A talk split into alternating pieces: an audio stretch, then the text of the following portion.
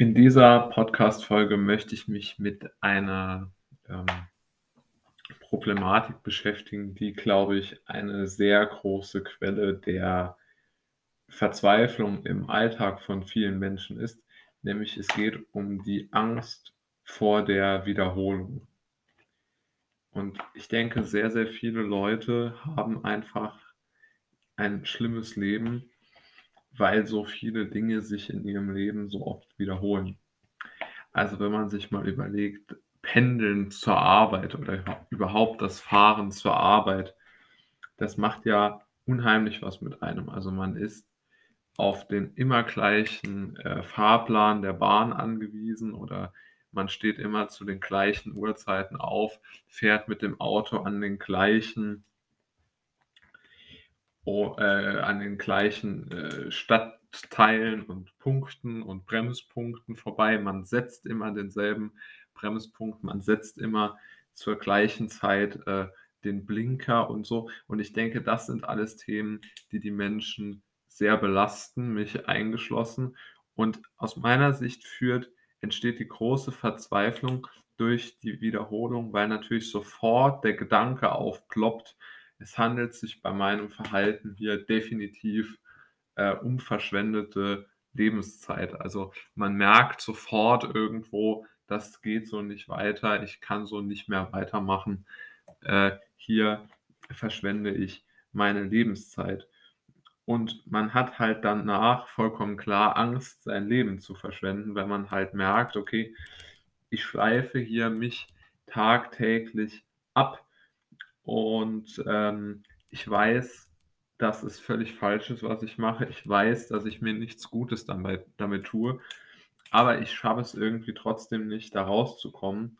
Und aus diesem Grund, ähm, ja, bin ich hier in gewisser Weise fast schon gefangen in diesem, in diesem Konstrukt der Wiederholung im Alltag.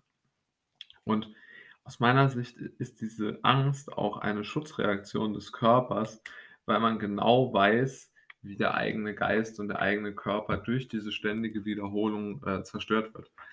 Also wenn man ständig etwas wiederholt, von dem man weiß, dass es falsch ist, dann äh, ist es natürlich unglaublich schwierig, sich dem Leben nochmal neu zu widmen. Also man hat dann einfach nicht das Gefühl, sich selbst äh, unter Kontrolle zu haben, sondern man, man lebt dann irgendwie für jemand anders oder man lebt in einer völligen Fremdbestimmung. Und diese Fremdbestimmung wird ja genau dann so besonders schlimm, wenn es sich um eine, um eine chronische Fremdbestimmung handelt. Ja, also wenn eine, wie soll man das nennen, wenn sozusagen eine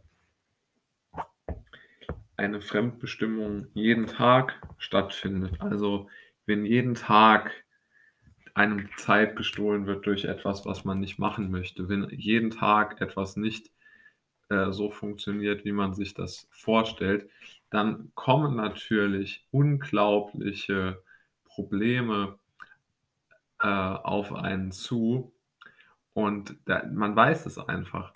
Also man weiß, dass man Fehler gemacht hat, die überhaupt gar nicht ähm, sinnvoll, äh, also